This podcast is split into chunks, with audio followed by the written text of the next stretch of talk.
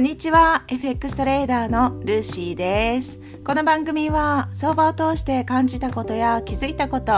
日々のライフスタイルなどについて雑談多めでゆるくつぶやきます。どうぞ何かしながらゆるりと聞いていただければ幸いです。今回はタイトルに英語日本語のニュースチャンネルを開始しました。はい。雑談会をさせていただきます。今日は雑談をしていきたいと思います。はい。ということで新しいチャレンジをスタートします。というかスタートしました。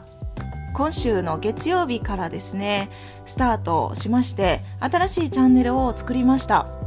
はい。ただいつまで続くかは いつまで続くかは不明なんですけどね。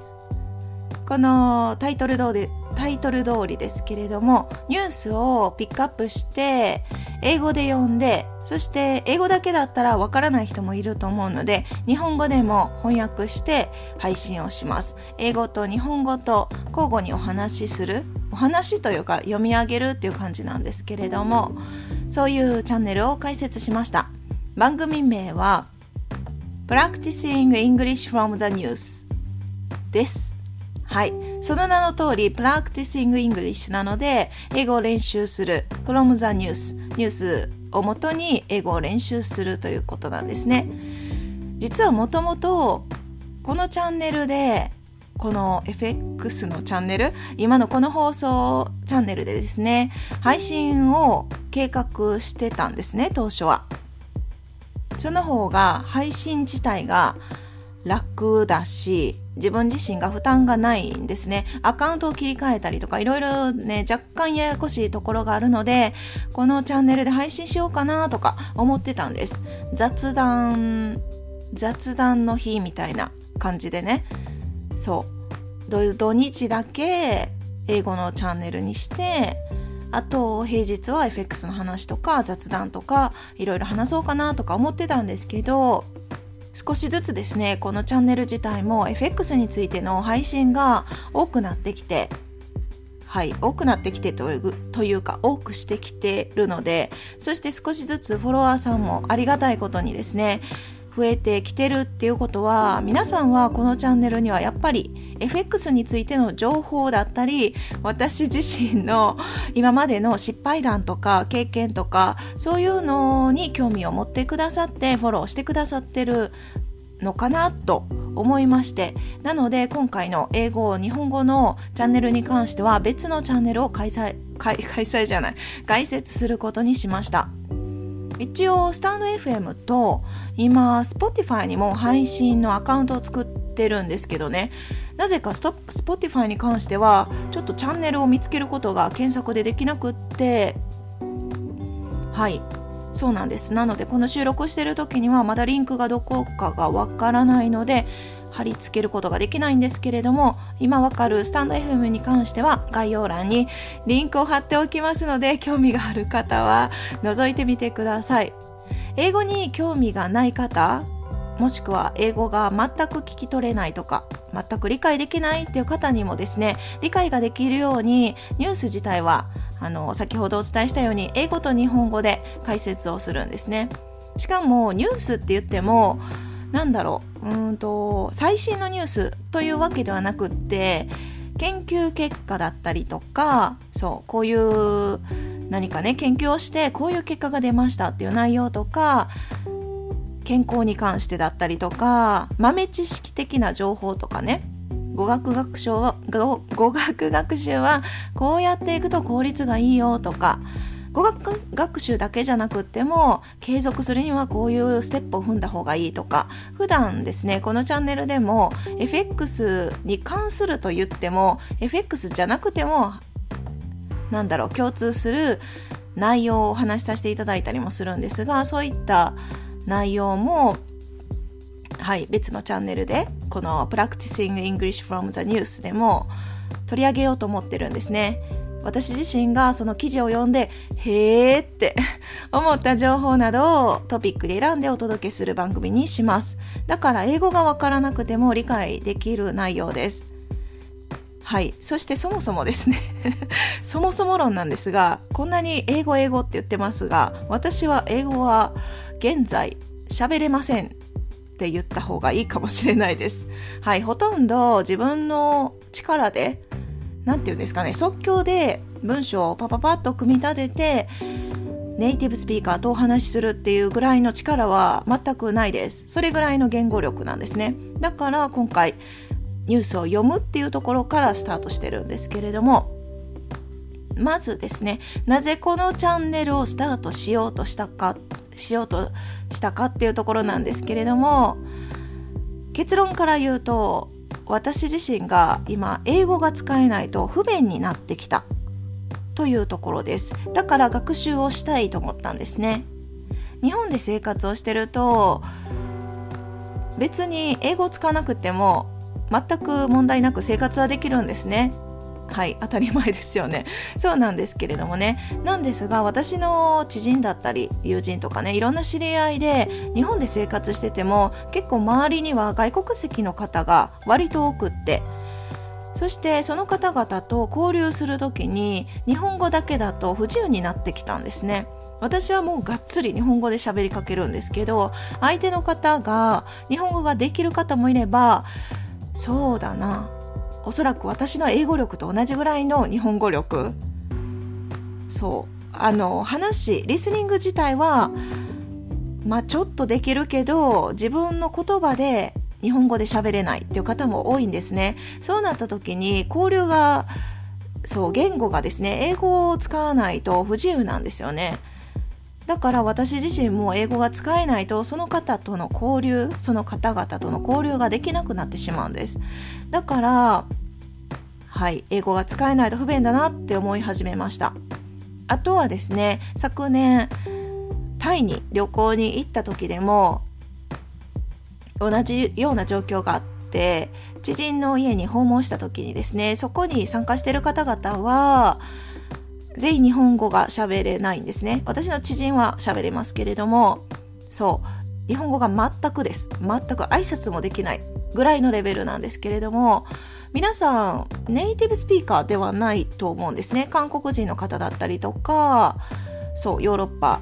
どこの国か忘れちゃったけど第一言語じゃなくて第二言語として英語を習得した方がほとんどだと思うんですがそういった方が参加してて皆さん楽しそうにお話をしてるんです。しかもねめちゃくちゃ盛り上がってる。だけど私はほとんどです。一言も発することができずその場は終了したんですね。めちゃくちゃ悔しかった。悔しかったです。もし私自身が自分の言葉で自分のことを何ですかプレゼンをしたりとかお話ができたらですねその場が私もだし周りの方ももっと楽しい時間になったかなとかもうわかんないですけどねもし楽しい時間になってる可能性があるとしたらやっぱり悔しさしかなかったんですよ。っていうのとあとは毎月あのとあるウォンバットの施設に寄付をしてるんですね。そこのウォンバットの施設を訪れたいっていう一つの夢計画があります。オーストラリアにあるウォンバットの保護施設なんですね。そこを訪問する時に現地の状況を伺ったりとかウォンバットの状況を聞いたりとかっていうのを通訳入れずに私自身の直接、うん、私の言葉で聞きたいしそう。そして自分の言葉を届けたい。そして相手の言葉も自分の耳で受け取りたいなっていう思いがあるんですね。そんなこんなで英語が喋れないと非常に不便になってきた。だから学習をしようと思ったわけなんですね。もう本当によく言われることですが英語が話せると世界が広がるって本当にねよく言いますけど全くその通りだなと思うんです。英語を書けなくてもいいと思ってて聞き取りとそうだな喋るっていうことができればいいんですが読めたらもちろんいいですよね。そう。そこで考えたのが音声配信で音読をね発信しちゃえと思ったんです。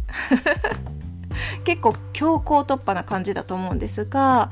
過去にはですね英会話の練習のためにオンラインレッスンを受けたこともありますし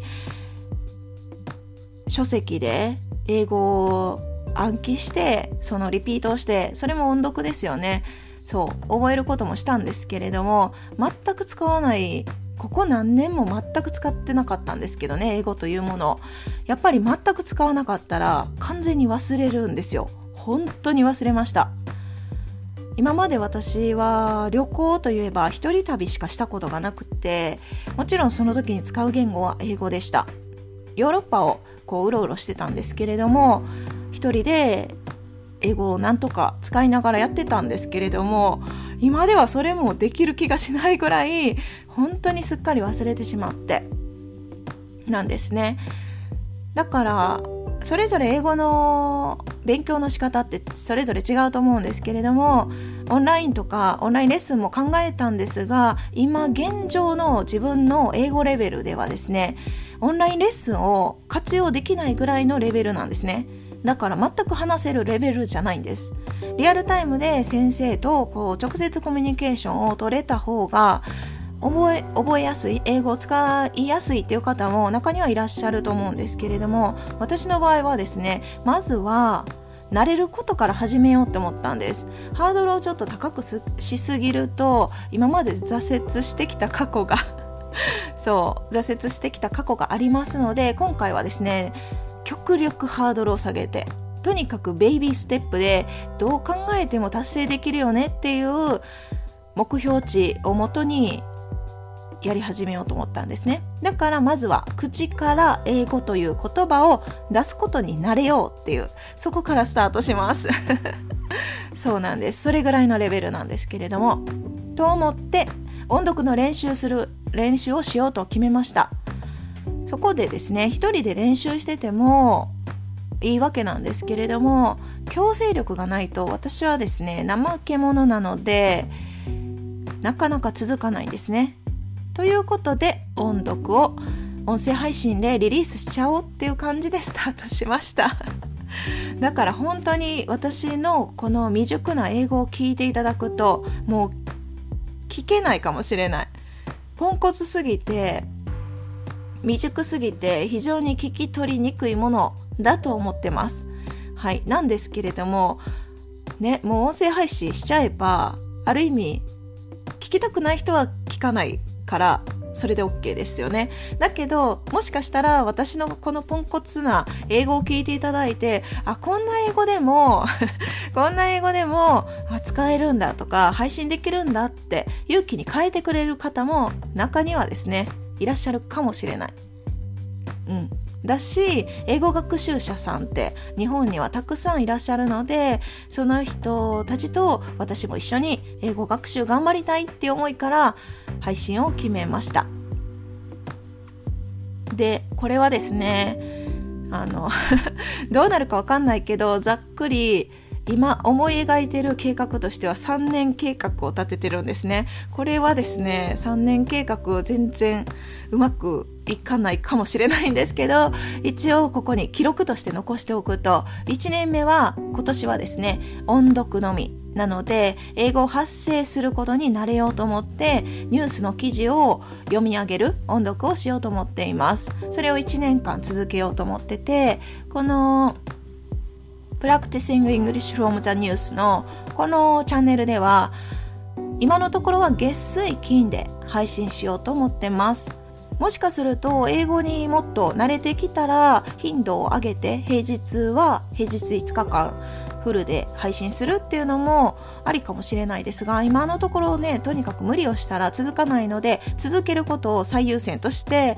月水金で縛りました。そして2番目あ2年目？来年はですね自分で簡単な文章を作って話せるレベルになりたいと思ってるんですね。本当にそうですね。時間で言うと2分3分とかすごい短い時間でもいいと思ってるんです。自分の頭を使って文章を使って作ってその文章を読み上げるとかでもいいと思っててね。そんな感じでしようと思って。そして3年目になったらもう文章を作れるという想定で想像してるとですね FX について英語で話せるようになりたいと思ってます。はい。なんですね。なので今ここで配信してる内容日本語で全部配信させていただいてますけれども同じような内容を英語でも配信したいなーなんて思ったりしてます。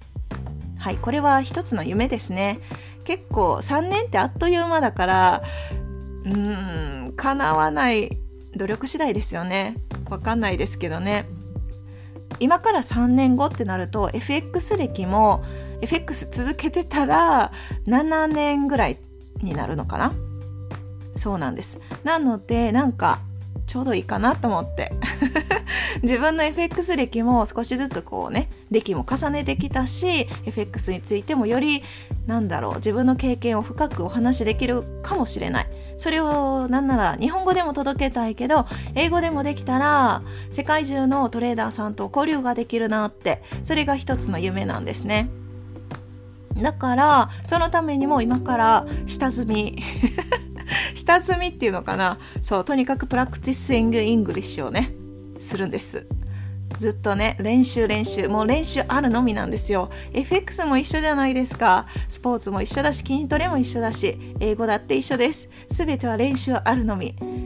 やったらやっただけ結果は出やすいですね。はい。そんな感じで英語のチャンネルをスタートしようとしました。本当にねびっくりするほどポンコツな英語なんですよ。発音もおかしいと思いますしきっとネイティブの方とか今日本の方でもね英語が得意な方からしたら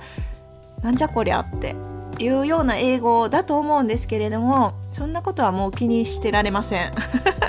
もう私はですね生活する上で非常に今不便になってきたのでとにかくやるしかないと思ってスタートするんですね。だからもし今この FX のですねチャンネルを聞いてくださってる方の中でですねポンコツな英語でも聞いてあげていいよっていう優しい方だったりとか私の英語の成長記録をですね見守ってくれる見守ってくださる心広い方がいらしたら概要欄のリンクからチャンネルをチェックしていただけると嬉しいです。今年1年のテーマ私の1年の人生のテーマはですね楽っていう楽しむっていう感じでリラックスしながらこう生きていくのがテーマなので背伸びもせずありのままを配信していきたいなと思ってます。ポンコツ英語は伸びしろしかないので継続さえできれば成長は間違いないかななんて すでにですねもう1年続けたかのような気分で1年後の自分を想像してワクワクしておりますと言いつつ続かなかったらめちゃくちゃねお恥ずかしいですが、まあ、それもありのままということで怠け者な自分が私自身が登場したんだななんて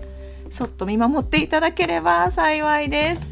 はいということで今回は新しいチャレンジをスタートする日本語と英語のニュースチャンネルを開設しました。このトピックでお話をさせていただきました。今日はこの辺で終わります。最後まで聞いていただきありがとうございます。今日も皆さんにとって素敵な一日となりますように。それでは次回の配信でお会いしましょう。